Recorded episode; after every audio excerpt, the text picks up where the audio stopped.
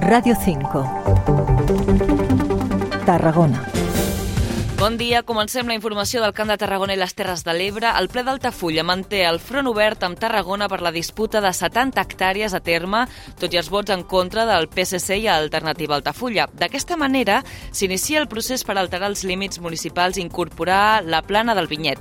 L'Ajuntament de Tarragona ja ha tancat la porta a qualsevol tipus de negociació sobre aquest tema. Segons l'alcalde d'Altafulla, Jordi Molinera, la Generalitat és qui tindrà l'última paraula. De seguida ho ampliem, abans ens interessem en la previsió del temps temps. Des de l'EMET, Ivan Álvarez, bon dia. Bon dia. Avui a la província de Tarragona tenim en general una davallada important de les temperatures, excepte a la ciutat de Tarragona, on es mantenen amb 18 graus. També a Tortosa, amb una diferència de 4 graus respecte a la jornada d'ahir. Tindrem també 16 graus al Vendrell de màxima i a Reus i 14 a Gandesa. Serà una jornada marcada també pel fort vent que bufarà en punts del prelitoral amb ràfegues que poden arribar a ser molt fortes. És per això que hi ha avisos grocs activats i també un dia marcat pels intervals de núvols on no s'esperen precipitacions. És una informació de l'Agència Estatal de Meteorologia. Avui és 23 de febrer tenim altres titulars.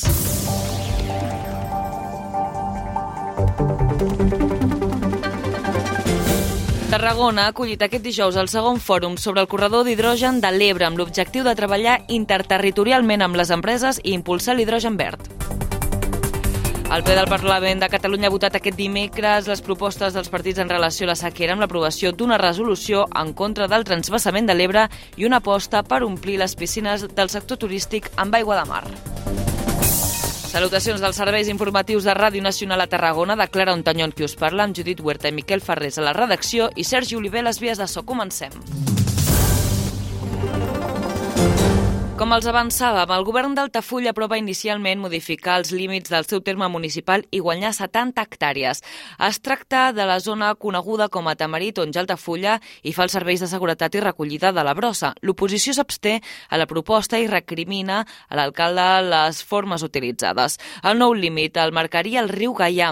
Al ple de dijous, la proposta només ha rebut el suport de l'equip de govern, mentre que el PSC i Alternativa Altafulla s'ha abstingut. L'oposició ha coincidit en recriminar l'alcalde Jordi Molinera les formes de tractar la qüestió. Montse Castellarnau és d'Alternativa per Altafulla. I amb aquestes maneres així no es funciona. Um, és evident és evident que cada municipi té les seves agendes i té la seva manera de treballar i té la, els, les seves coses a dur endavant, però és fonamental que entre els municipis veïns hi hagi cordialitat, és fonamental que entre els municipis veïns hi hagi entesa i aquesta cordialitat i aquesta entesa passa també per les, per les formes. De la seva banda, l'alcalde Jordi Molinera ha insistit que s'obrirà un procés participatiu tant a la ciutadania com a les administracions i que serà la Generalitat qui acabi determinant la delimitació final del terme municipal. Per tant, doncs, allò que l'any 50-51 es aprovà que Tamarit en la seva totalitat passés a formar part del terme municipal de, de Tarragona, eh, el que demanem és que 70 anys, 80 anys després, això s'esmeni.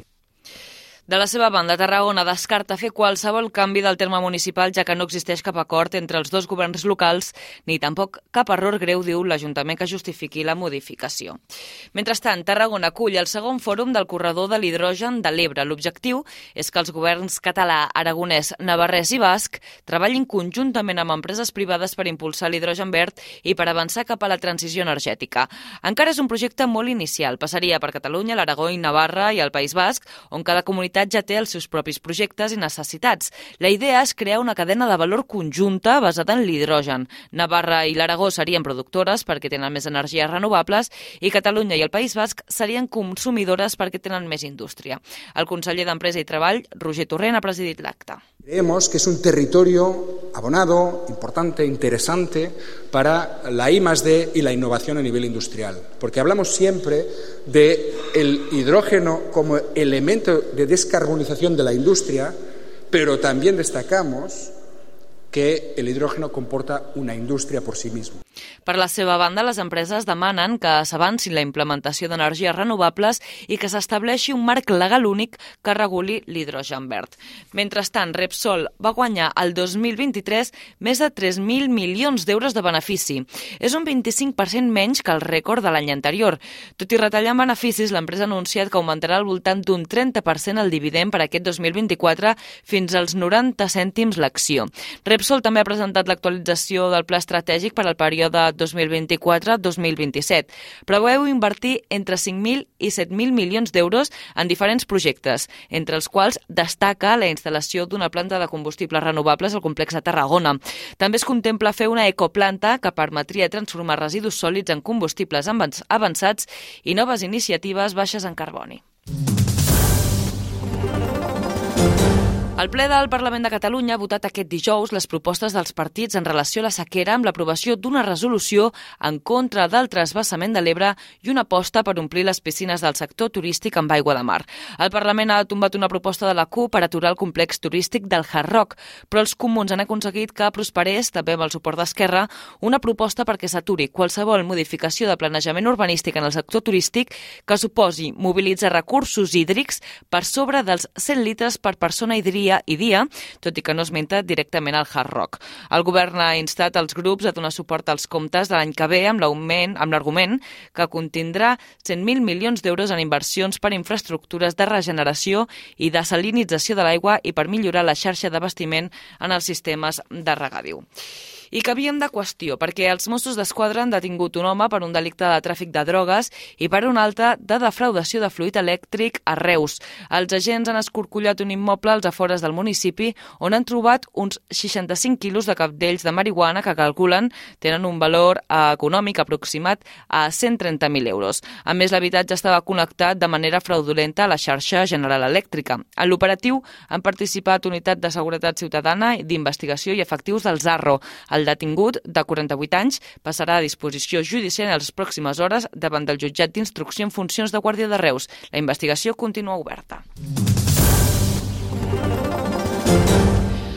Escarola, anxoves, tonyina, bacallà, oliva, romesco i moltes truites. Aquestes seran els protagonistes del cap de setmana al Vendrell. És un reportatge de Miquel Ferrer.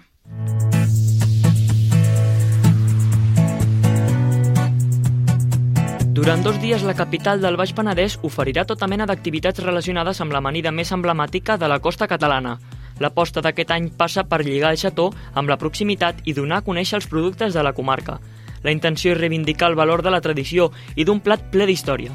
Pau López és el propietari del restaurant L'Argilarguet, nou a Vendrell. El xató és un producte molt complet i la gent realment ens ho, ens ho demana molt de car temporada. Si realment posem tot el que hem de posar amb un xató, que jo li dic el xató del Vendrell, és un plat que queda molt ben servit. Tot i els tastos que ofereix la xatonada popular, la gent no es deixa passar l'oportunitat de reservar taula. Amb l'arribada de la xatonada, els restaurants tenen l'oportunitat de brindar l'autèntica recepta del xató de Vendrell a tots els visitants. El producte que serveix a, a peu, a peu a, a la Rambla o a altres locals i tal, pues allò és una cosa. La gent encarrega moltes taules encarrega perquè una cosa és anar de peu i l'altra és anar pues, sentat, veure el xató, menjar un primer plat. La importància d'aquesta jornada per al municipi no es reflecteix a l'hostaleria. Només tres restaurants del Vendrell es troben inscrits a la ruta del xató. Des de l'Ajuntament diuen falta implicar els negocis i donar a conèixer els avantatges per participar en la ruta. Parla Cristian Soriano, regidor de Fires de l'Ajuntament del Vendrell. No crec que hi hagi una falta d'oferta gastronòmica, sí que crec que hi ha una falta d'introduir el que és la ruta del xató com a concepte dels diferents restaurants, sobretot que han entrat nous al municipi del Vendrell. I aprofitem la xatonada precisament també per això, per implicar a diferents restaurants, per implicar diferents empreses que coneguin què és exactament i quins avantatges té formar part de la ruta del xató. Amb la celebració d'aquesta mena d'actes es vol apostar per preservar la cultura i la gastronomia locals. Per pròximes edicions de la ruta s'espera que s'hi sumin més restaurants que donin a conèixer la cuina del Vendrell.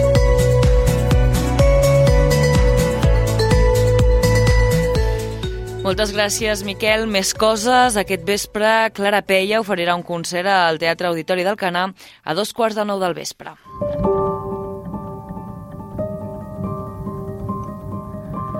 Cántame bajito Presentarà el seu nou disc Corsé, on podem escoltar cançons com la que sentim de fons, Nana per a mi, que ha gravat amb Sílvia Pérez Cruz.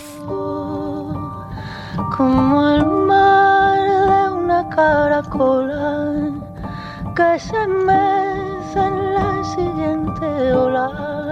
Doncs amb la música de Clara Peia i Sílvia Pérez Cruz ens acomiadem. Com saben, la informació continua aquesta sintonia.